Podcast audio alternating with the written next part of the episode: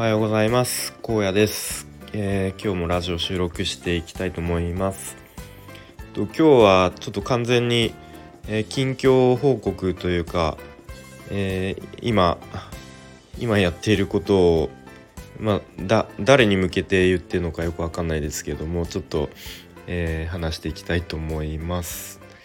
えっ、ー、とまあ毎日、えー、ちょっと早起きして、えー、まあ朝4時半5時ぐらいから、えー、まあ朝活をやってるんですけれども、まあ、主にプログラミングの学習をやっていてで今日はですねいきなりあの、まあ、今ワードプレスというやつでえっとまあ友達からあのちょっと任せてもらってる案件を、えー、まあ、ウェブサイト制作ですねやってるんですけれどもでそのワードプレスがいきなり画面真っ白になって開かないっていう問題で格闘して結局解決せずに終わっちゃったんですけれどもえっとまあ結構プログラミングやってるといろいろ急にエラーになったりとかでエラーもいろんな現象があってでエラーメッセージも英語だったりして結構慌てるんですけれどもまあそれにを原因を一個一個探っていくのもまあそのスキルの一つなのかなと思ってますね。で今日もいろいろ、えー、ググりながら、え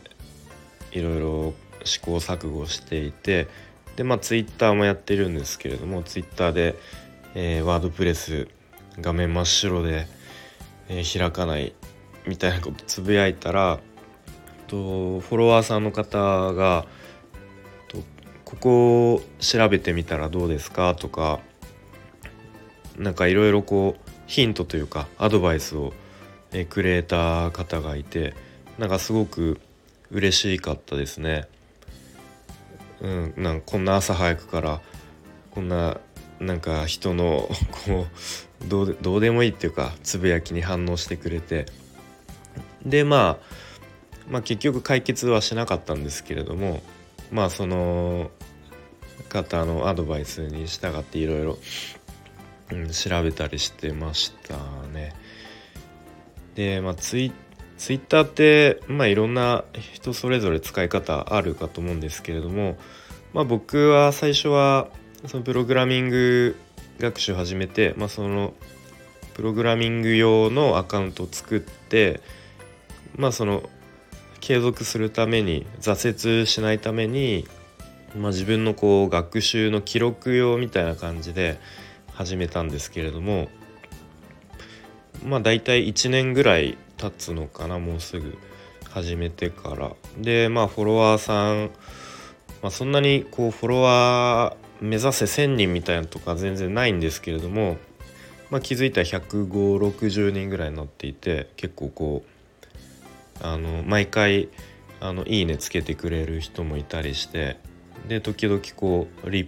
プライとかくれる人もいてなんかこ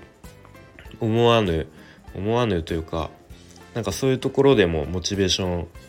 あのー、高くなりますしなんか一緒に頑張る仲間みたいのが、えー、まあ向こうはどう思ってるか分かんないですけども勝手に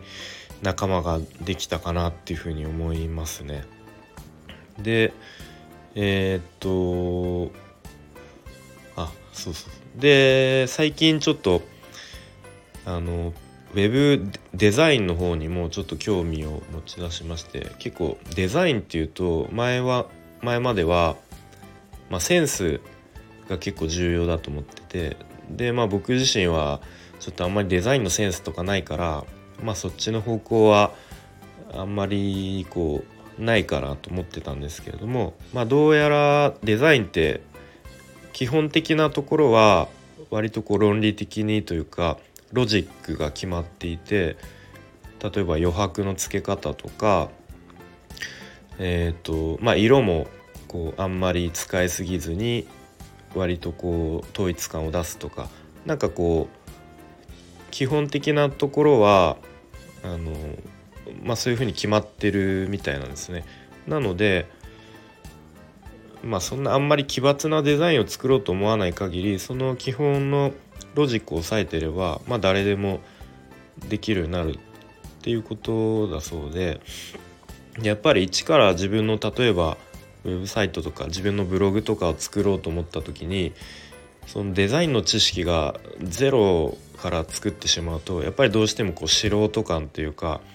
なんか見にくいサイトがやっぱ出来上がっちゃうと思うんでちょっとその最低限のデザインの知識も知っておきたいなっていうことで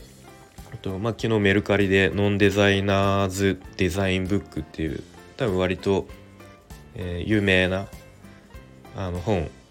をポチりましたのでちょっと届くの楽しみにしたいなと思います。えー、ということで今日は特に、えー、何も有益な情報というかないんですけれども、えー、とりあえずワードプレスのエラーを解決したいのと、えデザインの勉強ちょっとずつしていきたいです。ということで、え今日も良い一日していきましょう。さよなら。